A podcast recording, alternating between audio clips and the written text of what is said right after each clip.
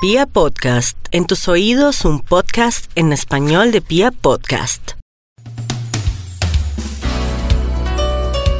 Para esta serie de nuestra gran plataforma de podcast en español llamada Pia Podcast, esta serie que se llama En la mente de los CEO, quiero hoy presentarles a un personaje que hoy viene siendo una de las grandes noticias de la innovación mundial. Es una persona con toda la autoridad para hablar de cientos de temas empresariales, de educación de negocios, pero sobre todo de innovación. Hoy, para la mente de los CEO a través de Pia Podcast, quiero presentarles al vicedecano de programas de SADE. Es nada más y nada menos que el doctor Luis Vives, quien ha sido además profesor titular del Departamento de Dirección General y Estrategia de ESADE, que es una institución muy importante enfocada en la educación de negocios. Hoy por hoy hay un MBA del cual es asociado Luis Vives de Prada y está Luis Vives, el doctor Luis Vives, por todo el mundo, hablando de cómo educarnos en los negocios o mejor cómo reeducarnos en los negocios en este mundo que rápidamente está cambiando. Doctor Luis Vives, un encanto, una maravilla saludarlo desde Colombia. Un abrazo gigante. Un abrazo de vuelta. Es para mí un placer poder participar en este podcast y estar en contacto con todos ustedes. Estarás en Colombia muy pronto hablando de una conferencia o titula la conferencia Innovar o Morir. Y hoy por hoy todo el mundo está hablando de innovación. La palabra innovación también siento que, es tan grande, que es tan difícilmente palpable a veces. ¿Qué es la innovación, doctor Luis Vives? Efectivamente, la, innovación es una palabra que se ha usado y se ha abusado mucho en los últimos tiempos y por lo tanto hay que, hay que tomarla desde una perspectiva académica para entenderla. Miren, la innovación al final eh, es fundamentalmente la conexión de dos grandes temas. Por una parte son eh, el, el ser capaz de generar, de crear elementos de valor y por la otra parte que la gente esté dispuesta a pagar por ellos. Por lo tanto, algo que verdaderamente constituye una innovación es algo que es nuevo, novedoso para el mercado, aportándole valor y en el que las personas o las compañías están dispuestas a pagar por ello. Dentro de esta concepción, lo que estamos viendo es que vivimos en un mundo muy cambiante y cada vez más es un requisito indispensable la innovación para ser capaz de tener éxito y sobrevivir en el largo plazo.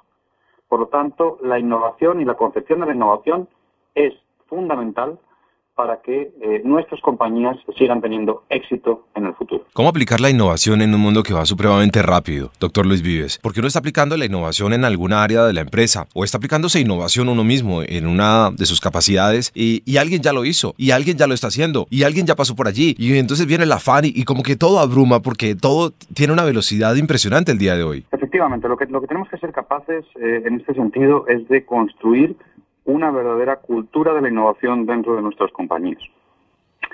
Al final, lo que tenemos que ser eh, capaces es de proveer a eh, nuestros empleados, a nuestros directivos, de las herramientas y las maneras de hacer que les permitan ponerse en esta mentalidad de ser capaces de desarrollar innovación, para lo cual vamos a tener que probar cosas nuevas y vamos a tener que desarrollar algo fundamental que es la cultura del fracaso. Tenemos que ser capaces de aprender que se puede fallar en ocasiones y está ok, porque la única manera de evolucionar es experimentar y a partir de ahí rápidamente ser capaces de aprender qué cosas funcionan y diferenciarlas de aquellas cosas que no funcionan. En innovación es fundamental entender que para ser capaz de evolucionar tenemos que experimentar y tenemos que ser capaces de seleccionar. Y por lo tanto tenemos que aceptar el fracaso como uno de los elementos clave dentro de lo que es la innovación. Usted ha dicho que las empresas que triunfan son aquellas capaces de celebrar sus fracasos. Y yo siento que el temor a equivocarse es muy grande y que aún más el temor a reconocer que me equivoqué en una acción, uh -huh. pues también es muy, es, muy, es muy difícil y es muy fuerte. Y yo creo que nosotros estamos acostumbrados a que, a que no demostramos que nos hemos equivocado y creo que usted ha venido tratando de decirle a la gente y al mundo y a las empresas, bueno, pues que es natural fracasar o, o, o equivocarse. Bueno, es, es, un componente clave eh, de eh, la innovación. Si nosotros no somos capaces de aceptar el, el, fallo, si nosotros no somos capaces de entender que innovación y fallo al final son hermanos gemelos que van de la mano, ah, no vamos a ser capaces de evolucionar. Porque si nosotros no probamos cosas nuevas que conllevan un riesgo, nos quedaremos en el status quo establecido. Y por lo tanto, es fundamental que como compañías tengamos la capacidad de entender cómo podemos no solamente a fracasar, sino fracasar rápido, aprendiendo del mismo y, por supuesto, entendiendo que en, el, en la ecuación global tenemos que tener más éxitos que fracasos, pero la experimentación es la base de la innovación. Y en la experimentación va a haber ocasiones en las que eh, vamos a fallar, en las que las cosas no van a salir como hemos previsto. ¿Es posible en esta etapa de experimentación, esto lo estoy diciendo como una persona que quisiera tener todo controlado, ¿es posible medir el riesgo o sencillamente no hay manera de medirlo y hay que avanzar? No, es fundamental. Eh, lo que no podemos hacer tampoco es eh, volvernos kamikazes. cualquier compañía cuando maneja su experimentación y cuando maneja sus protocolos de innovación tiene que entender que debe asumir diferentes niveles de riesgo para diferentes iniciativas de innovación. Normalmente, en este caso, una de las cosas que a mí me gusta explicar es que hay tres niveles. Hay un primer nivel que va ligado a nuestras actividades core, aquellas que eh, son las que sustentan nuestra compañía y las que nos sustentan en el día a día. Aquí vamos a intentar fallar o fracasar lo menos posible, porque esto es lo que nos da el sustento. Normalmente aquí hablamos de iniciativas con un menor riesgo eh, de fracaso y a los que les vamos a pedir un payback más rápido, porque al final esto constituye nuestro eh, motor que nos permite funcionar en el día a día. Hay un segundo nivel que es lo que llamamos eh, el, el, nivel del extended, a todo lo que va alrededor de mi negocio en el que voy a poder experimentar y en el que voy a poder desarrollar cosas que pueden ser más novedosas y también con una mayor probabilidad de fallo. Ah, en este caso hablamos de iniciativas que ya no están eh, evaluadas o regidas por un proceso y un periodo de uno a dos años, como serían las primeras, sino en un periodo un poquito más largo, normalmente de entre tres y cinco años. En este caso eh, tendríamos un segundo nivel. Y hay un tercer nivel al que eh, denominamos de pura experimentación. Aquí es donde vamos a intentar desarrollar ideas realmente disruptivas, desarrollar ideas que son eh, rompedoras y que tienen una alta probabilidad de fracaso. Por lo tanto, tenemos un primer nivel más ligado al core, un segundo nivel de extended, de lo que sería a negocio extendido, y un tercer nivel que sería ya más de eh, ideas revolucionarias.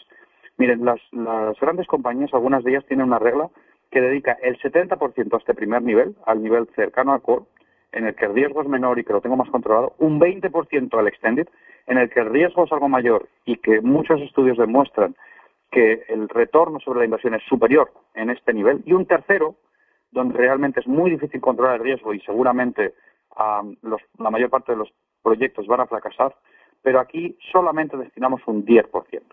Por lo tanto, es fundamental como compañía que asumamos riesgos, pero que también entendamos muy bien en qué parte y proporción asumimos riesgos. Pues eh, ha desarrollado usted tres titulares muy importantes porque creo que se puede asumir el riesgo y emprender caminos de innovación también de manera un poco organizada. Es que a veces uno siente que, la innovación es una cosa que va saltando del, día a día y va saliendo también un poco de la espontaneidad, que creo que también no la puede perder, pero, pero sí hay una manera de innovar ordenadamente. Yo creo que cuando hablamos del desarrollo de una cultura de la innovación tenemos que entender que eh, la innovación puede ser eh, una parte de nuestra actividad que esté estructurado. Y, eh, por supuesto, mm, tenemos que entender el rol del serendipity o el rol de la suerte, pero al mismo tiempo estar preparados para aprovechar esto. Esto implica que dentro de nuestras compañías tengamos los procesos, tengamos los sistemas para que todo el mundo esté enfocado y orientado hacia la innovación.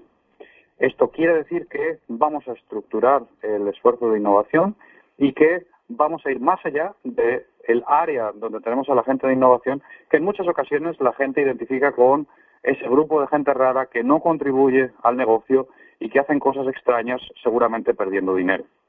Eh, esa es una concepción que pone al negocio tradicional en contra de la innovación y que, por lo tanto, no ayuda a desarrollar esa cultura de la que estamos hablando. Tenemos que evolucionar hacia estructuras en las que la gente, eh, la que los empleados y los directivos de la compañía piensan de manera estructurada y como parte eh, de su día a día cómo incorporar algunos de estos elementos, cómo continuar transformando eh, las compañías para las que trabajamos. La innovación es una cosa inherente al ADN de los líderes y por supuesto de la misma manera traspasará hacia la organización, pero el ADN de la innovación tiene que estar en definitiva en la persona que lidera una organización. Si no es una persona que tiene ese ADN, es posible que exista un proceso, una manera de cambiar o es en definitiva algo que hace parte de su ADN y es innato y solamente nace con la persona. Sin duda, eh, el hecho de que el máximo ejecutivo o el líder de una organización ah, tenga esta perspectiva ayuda a permear al resto de la organización. De la misma manera que cuando tenemos un máximo ejecutivo que es una persona muy deportista, uno observa cómo en la compañía muchas personas se vuelven deportistas, o cuando tenemos un máximo ejecutivo que le gusta quedarse esta tarde, de repente toda la compañía se queda hasta muy tarde. Eh, el hecho de que el, máximo o la máxima ejecutivo de, una compañía ah, sea una persona que está muy eh, comprometida con los valores de la innovación va a ayudar a que las personas en la organización piensen así también. Yo creo que la clave de un buen líder que quiere que su organización sea innovadora es el crear las estructuras y los sistemas de soporte que ayuden a la gente a entender que esto no solamente es algo aceptado, sino deseado. Ah, y le puedo poner algunos ejemplos. Eh, por ejemplo, eh, podemos irnos a la India, a un país emergente en el que se están desarrollando muchísimas ideas y a una de sus compañías líderes como es Tata. Ah, Tata es un conglomerado hoy en día compuesto por diferentes compañías eh, desde el mundo de la hospitalidad y, los, eh, y los hoteles hasta el mundo de los automóviles. cada año Tata celebra lo que ellos denominan el Dare to Try Award, ¿no? el premio al haberlo intentado, donde eh, dan un reconocimiento a un equipo que ha probado un proyecto que tenía un gran potencial, que era potencialmente altamente innovador, pero que fracasó. Porque lo que quieren decirle al resto de los compañeros es, oigan, esto está bien, está bien intentar cosas, y en algunas ocasiones estas cosas no saldrán, pero tenemos que entender la importancia que tiene el intentarlo. Esto rompe completamente el paradigma que en ocasiones tenemos en organizaciones de no, no, no, no, hay que hacerlo todo según las reglas y tenemos que hacer solamente lo que se espera de nosotros. Si solamente hacemos lo que se espera de nosotros, vamos a entrar en un status quo que va a hacer que al final vaya a aparecer nuevas propuestas de valor en el mercado o nuevas compañías que nos van a sacar, que nos van a quitar eh, nuestra posición y que por lo tanto nos van a abocar al fracaso. Y esto es lo que tenemos que evitar. Maravilloso. Yo estoy un poco sorprendido. Acabo de, ver, un caso en Perú de una compañía que produce unos chicles muy famosos que están en el mercado de cientos de países y se asocian con una compañía que tiene pues un gran reconocimiento en el sector de, de las comidas. Y me doy cuenta que la innovación no estuvo en el producto o en el servicio que siempre han prestado, sino en la manera como lo hicieron llegar a sus usuarios. Eh, cogieron, cogieron las, las gomas, eh, con esas gomas uno podría pagar parte de un pollo que uno podía comprar en una gran compañía de cadena y luego los empaques de las gomas fueron procesados como reciclables para ayudarle a fundaciones. Entonces encontraron una relación entre el, chicle o la goma y el pollo y la gente empezó a, comer más goma para poder comprarse el pollo y de paso ayudar a, diferentes personas en el mundo. Y me sorprendió mucho porque me di cuenta que la innovación no estaba solo en términos de producto o servicio, es decir, no lanzaron un nuevo chicle con, una, con un nuevo sabor, sino que hicieron una correlación eh, incluso con una marca casi de la competencia. Y su innovación estuvo de otra manera, estuvo planteada de otra manera y esto me acaba de sorprender. Efectivamente, la, la innovación de manera tradicional se ha concebido desde una perspectiva de innovación de producto o innovación de proceso. Lo que vemos cada vez más es que la innovación relevante, la innovación que llega para quedarse y transformar es la innovación de modelo de negocio. Piensen en algunos ejemplos que hoy en día eh, son eh, muy naturales porque todos conocemos. Piensen, por ejemplo, en Uber en el sector del taxi. Uber eh, no ha innovado en el producto. El producto sigue siendo un auto con un chofer que te recoge y te lleva de un punto A a un punto B. Pero han transformado la manera de hacerlo. Esto es una transformación en el modelo de negocio. Y la transformación en el modelo de negocio puede venir por la parte en la que a uno le crean valor o bien por la manera en la que eh, capturan eh, valor en las compañías. Lo que estamos viendo es que se está produciendo una gran revolución en los modelos de negocio y que no hay ninguna industria que esté libre de esta revolución. Es muy importante entender que lo que vamos a ver en el futuro es cada vez más transformación e innovación ligada a nuevos modelos de negocio y no solamente a eh, el lanzamiento de nuevos productos. Usted es profesor de un MBA y es eh, asociado de un MBA muy poderoso en el mundo de SADE, que está por todas partes y usted se reúne diariamente con grandes empresarios del mundo, grandes y pequeños empresarios, porque hay, eh, hay de, todas las, de todas las categorías. Le quiero preguntar, y ya hablábamos hace un momento un poquito de, cómo funciona lo de antes y cómo funciona lo de hoy, pero le quiero hacer una pregunta muy respetuosa. Usted, eh, teniendo todos estos estudiantes que son de, generalmente que vienen de personas que han creado sus empresas o que han heredado grandes organizaciones, ¿ha tenido usted malos estudiantes? Yo creo que no hay buenos o malos estudiantes. Al final uno lo que acaba encontrando son buenas y malas maneras de aplicar el conocimiento. Ah, de hecho, me gustaría desterrar la noción tradicional que tenemos de que un mal estudiante es aquel que saca malas notas, porque al final lo que tenemos que pensar es la manera en la que somos capaces de aplicar algunos de los conceptos y las ideas que podemos aprender en las aulas, no solamente de los profesores, sino también de los compañeros. Ah, creo que es fundamental el entender que igual que el éxito en la innovación implica el llevar un producto al mercado y que alguien esté dispuesto a pagar por él, eh, eh, o que este nuevo ah, concepto tenga un impacto social, el éxito en la educación pasa porque los estudiantes, más allá de sacar una mejor calificación, tengan la capacidad de traducir esto y llevarlo a una realidad de mercado. Tengan la capacidad de utilizar lo que están aprendiendo en el aula y llevarlo a convertirse en realidad. De hecho, son numerosos los casos también de eh, denominados malos estudiantes, personas que no terminaron sus estudios universitarios o dejaron, eh, dejaron de estudiar para lanzar compañías de alto éxito.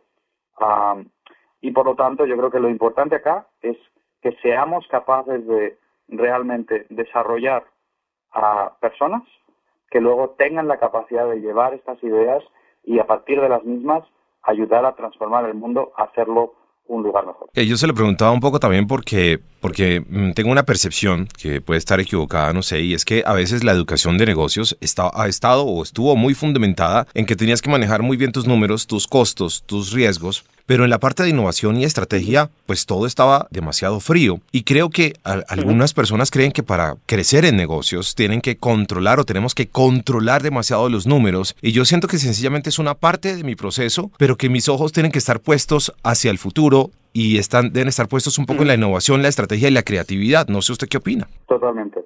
Yo creo que eh, estamos evolucionando de un management clásico un management muy enfocado en producto, proceso, muy enfocado en control de costes, muy enfocado en hacer las mismas cosas que hemos hecho siempre de una manera más eficiente, a un management cada vez eh, más centrado en la innovación, a un management más centrado en ser capaz de crear cosas nuevas que ayuden a hacer que haya más y mejor y no solamente esté enfocado en destruir a la competencia.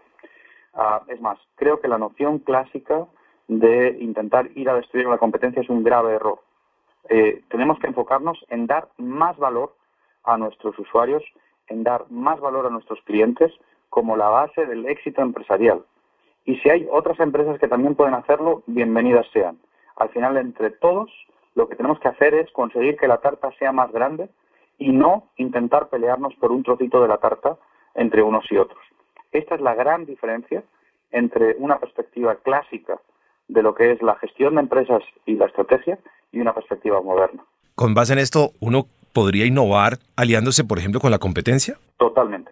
Este es eh, un término que ya acuñaron dos autores, Brandenburger y Nalebuch, en el año 1995 y se eh, denomina competition o coopetición.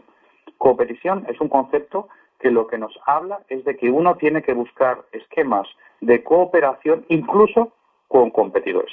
Y de nuevo, tenemos numerosos ejemplos en eh, compañías exitosas de competición. Eh, de competición perdón. Ah, por ejemplo, cuando miramos eh, a las compañías de telecomunicaciones, ah, vemos que muchas de ellas se han dado cuenta de que hoy en día ya no es un factor diferencial ni competitivo el hecho de tener cobertura. Eh, y tener antenas, y por lo tanto han buscado esquemas de colaboración entre ellas, incluso compañías que han sido eh, grandes competidoras, para trabajar juntas y así tener eh, una buena capilaridad ah, que pueda servir a todas. O compañías farmacéuticas, que cuando trabajan en nuevos medicamentos lo hacen de manera conjunta. O compañías automovilísticas, que dado el altísimo coste de desarrollar una nueva plataforma para un vehículo, comparten parte de esas plataformas para que vehículos de diferentes compañías puedan eh, desarrollarse a partir de una eh, base de matriz que es similar. Por lo tanto, esto es una pauta que vamos a ver cada vez más. Y el hecho de tener la capacidad de generar esquemas de colaboración que sean eh, win-win, en el que todo el mundo gane, es una de las claves para poder tener éxito en el futuro. Maravilloso esto que estás diciendo del win-win, porque tenemos que ganar todos, ¿no? Usuarios, eh, empresas, eh, clientes, todos tenemos que ganar, porque siento que la, la, la batalla es diaria y, y, el usuario de hoy es mucho más repentista y tiene más maneras de, de hablar y de protestar y de decir, de calificar, de cuestionar, de sugerir que no es un usuario pasivo como el de hace 15 eh, o 20 años, que no tenía tantas posibilidades de decir lo que le gustaba o lo que no. Definitivamente el, perfil de cliente está cambiando ah, y nosotros tenemos que evolucionar y también cambiar de acuerdo a cómo está cambiando el perfil de cliente. El perfil de cliente cada vez es más impaciente, quiere las cosas ya, las quiere además más personalizadas, quiere una solución. Los clientes no quieren comprar productos, los clientes quieren buscar soluciones para sus problemas o experiencias que les ayuden a mejorar eh, lo que es eh, su situación y por lo tanto nosotros como compañías tenemos que enfocarnos clarísimamente en aportar más valor a nuestros clientes porque esta es nuestra mejor arma competitiva. Cuanto mejor entendamos a nuestros clientes, cuanto más valor les podamos dar, mayor será la relación y el compromiso que estos clientes adquirirán con nosotros. Miren, la lealtad de los clientes es un resultado, no es un input. El cliente por defecto no va a ser leal, el cliente por defecto va a ser infiel, salvo que el tipo de solución que nosotros le estamos dando le genere tal conveniencia y valor que no quiera plantearse otras opciones ah, que le pueda venir a dar la competencia. Por lo tanto, es fundamental que de cara a futuro pensemos más y mejor sobre cómo aportar valor al cliente, mucho más que en el hecho de eh, quién es la competencia ah, o cómo puedo intentar eh, entrar en batalla. Un concepto que viene de la estrategia militar ah, y que eh, necesitamos evolucionar como le decía, para llegar a esquemas mucho más de win-win que no de win-lose o yo gano y tú pierdes. Cuando ya mencionas particularmente este tema del valor y ya me cuentas lo que el usuario quiere el día de hoy, ¿existe hoy aún en el mercado, hablando de los usuarios particularmente, una fidelidad en términos de conexión emocional? Cuando un usuario hace una conexión emocional con la marca, ¿esto sigue vivo? La conexión emocional con una marca te garantiza una mucho mayor lealtad que eh, cuando tú desarrollas una relación puramente transaccional. Cuando tú desarrollas una conexión emocional eh, con una persona, tiene mucho más la capacidad de perdonarte. Cuando tú desarrollas una conexión transaccional, ah, en el momento en el que tú cometes un error, eh, la persona con la que realizas esa transacción te va a venir a exigir o te va a dejar. Y por lo tanto, es muy importante buscar las maneras en las que desarrollamos esta conexión eh, mucho más emocional. Pero es que además viene un nuevo perfil de cliente, como hablábamos antes. Cuando pensábamos en los millennials o incluso ya la generación alfa, los que van a seguir a los millennials, lo que ellos buscan en las compañías son cosas diferentes. Eh, quieren otras estructuras de funcionamiento cuando trabajan en ellas, pero también aspiran a otro tipo de relación eh, con las compañías que sea mucho más eh, personal y que vaya mucho más ligada también al, a la generación, al desarrollo de un propósito. Esto es muy importante también que lo entendamos. Estamos charlando hoy con el doctor Luis Vives, vicedecano de programas de SADE. Estará en Colombia en los próximos días hablando sobre innovar o morir. El doctor Luis Vives tiene toda la autoridad académica y la experiencia para hablar de un tema que hoy por hoy es un tema definitivo en el mundo y es el tema de la innovación. La tecnología, la rapidez, la velocidad de este nuevo mundo nos ha hecho cambiar absolutamente a todos. Si creemos que nuestra compañía no tiene por qué cambiar o si creemos que nosotros como seres humanos, como profesionales no tenemos por qué cambiar, creo que estamos unos 15 o 20 años atrás. El mundo de hoy exige que estemos cambiando constantemente y que la innovación esté presente en cientos de momentos de nuestra vida y de nuestras empresas. Finalmente, doctor Luis Vives, antes de su visita a Colombia, quiero preguntarle sobre la gestión de las personas. Em, me dicen que usted es muy bueno, primero que todo, como observando a las personas y detectando que, cuáles son sus pros para innovar o, o para mantenerse dentro de una organización. ¿Qué le encuentra usted a las personas ¿Qué busca usted en las personas y qué detecta usted cuando una persona dice, esta persona es definitiva para un proceso de innovación y de cambio en una organización? Yo creo que todas las personas eh, tienen una ah, capacidad de contribuir eh, en un proceso o proyecto de innovación y lo que tenemos que ser capaces, como muy bien decía, es de ser capaz de identificar cuál es el valor que pueden aportar y en qué combinación pueden dar más.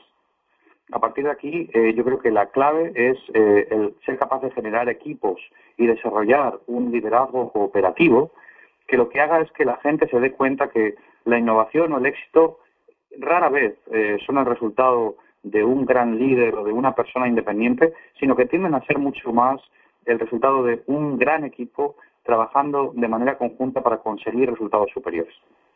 Entonces, es muy importante tener la capacidad de entender qué puede aportar cada persona a un equipo y a partir de ahí eh, tener esquemas de trabajo que permitan hacer que cada uno de ellos brille en aquellos elementos eh, que pueden aportar.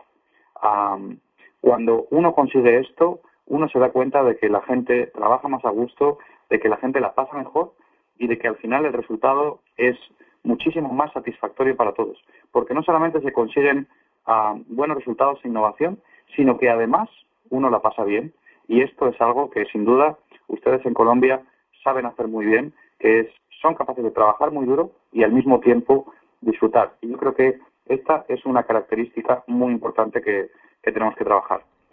Y sin duda, eh, creo que en Colombia tienen una increíble capacidad también de innovar y lo que tenemos que ser capaces es de enseñarle al mundo algunas de estas innovaciones y nuevos desarrollos que han sido capaces de crear ah, para que todo el mundo sea capaz de reconocer el potencial y la gran creatividad que existe en el mercado colombiano.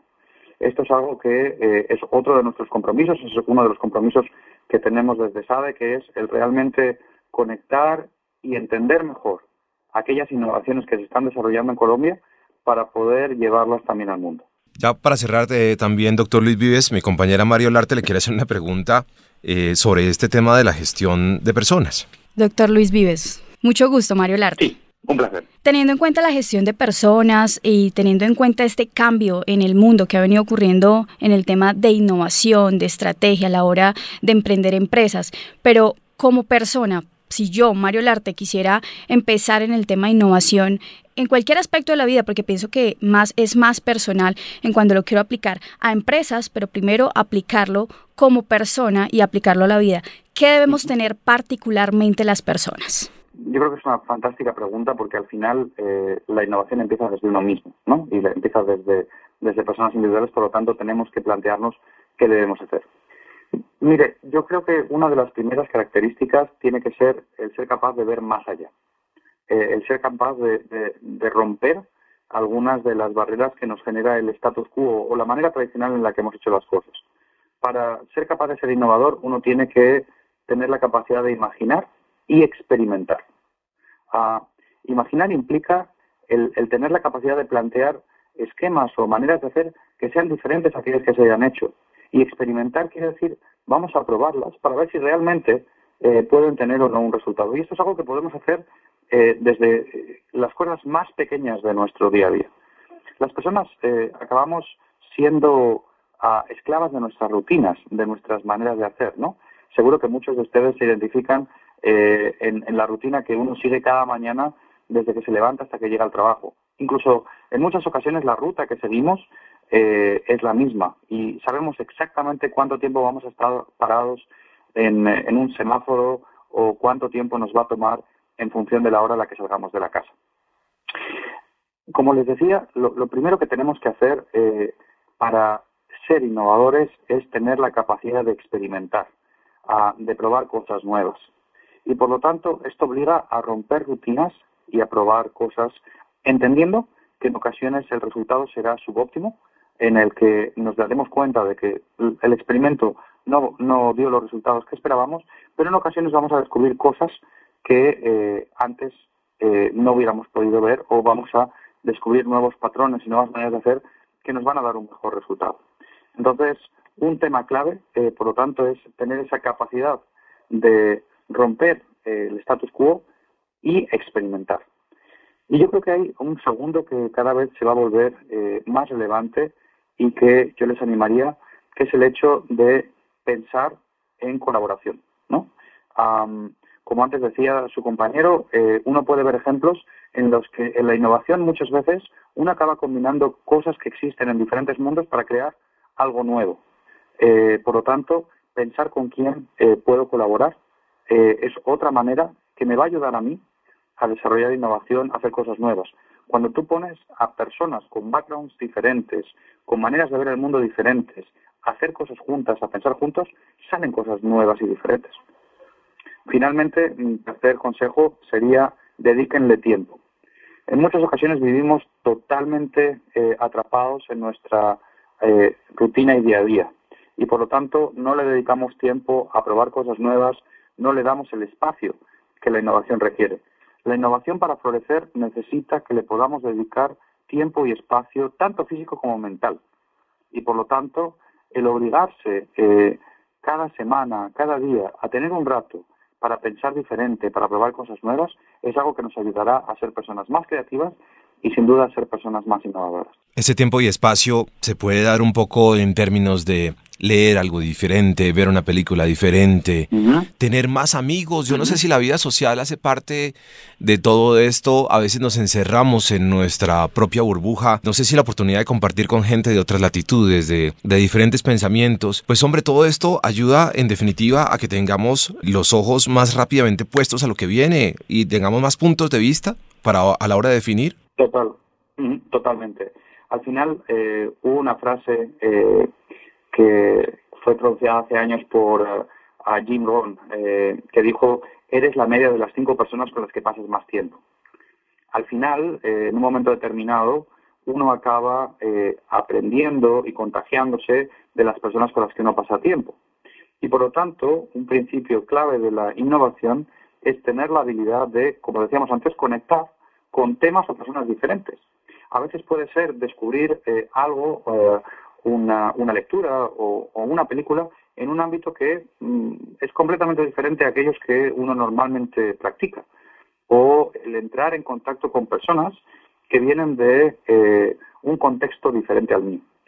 Esto eh, va a ayudar a generar la creatividad porque va a contraponer, va a ayudar a poner juntas ideas y maneras de hacer diferentes y esta es una de las bases para el desarrollo de la creatividad y de la innovación. Bueno, esta charla ha sido tan maravillosa que yo eh, tengo miles de preguntas aún, pero le voy a dejar solamente una para que cerremos. Yo como, como persona, como individuo, que tiene unas acciones profesionales, pero también siendo parte de una organización, ¿cómo hago para mantener la calma en medio de la velocidad? Yo siento que a veces la velocidad me abruma y todo pasa tan rápido y, todo tiene que ser ya. Y cuando se cierra el día, digo, al final de todo, digo, hice tantas cosas que no sé ni qué hice. ¿Cómo puedo mantener la calma y el control un poco de esto? Porque siento que la velocidad está abrumando a los empleados un poco. Yo creo que una de las claves es eh, siempre seguir aprendiendo. Uno eh, tiene eh, que tener la capacidad de siempre seguir aprendiendo como base para mantener el éxito y la tranquilidad profesional. Hoy en día eh, estamos todos convencidos que aquellos a los que les queden 30, 40 años de vida laboral por delante van a tener que reinventarse al menos dos o tres veces. Y esto hay gente a la que le puede generar una angustia, que es, oiga, mm, yo sé hacer esto y por lo tanto eh, el día en el que esto deje de ser relevante, yo voy a dejar de ser relevante. No. Las personas tenemos una maravillosa capacidad, que es la capacidad de aprender y es la capacidad de transformarnos. Creo que esto cada vez más es fundamental para ser capaces de tener éxito en el futuro. Y por lo tanto, yo lo que les animaría es a que más allá de abrumarse, le den la vuelta y lo vean como una oportunidad. Y que piensen en qué disciplinas, qué temáticas les pueden ayudar y pongan, conecten eh, el, el modo aprendizaje para continuar desarrollándose, para continuar aprendiendo cosas nuevas porque esta es la mejor garantía de que van a tener éxito en el futuro. Doctor Les Vives, muchísimas gracias por acompañarnos un buen rato en, em, aquí en PIA Podcast, que es otra de las grandes iniciativas de esta empresa que se llama Radiopolis, que hoy por hoy no solamente hace radio, sino está en otros temas digitales y otros temas que están a la vanguardia de lo que está sucediendo el día de hoy. Será un gusto encontrarnos con los estudiantes de SADE y con los amigos e invitados de Radiopolis la próxima semana. Estaremos allí para escucharle hablar de innovar o morir y estaremos allí no solamente para ello, para aprender solo a nivel empresarial, sino siento que además de detrás de lo que hemos hablado hay una gran transformación del ser humano como tal. Doctor Luis Vides, muchísimas gracias por compartir esta, esta charla con nosotros. Muchísimas gracias, ha sido un placer y eh, yo también ah, espero con ansia la oportunidad de poder vernos y de poder seguir eh, discutiendo sobre estos temas juntos. Gracias. Un abrazo a la distancia, muchísimas gracias.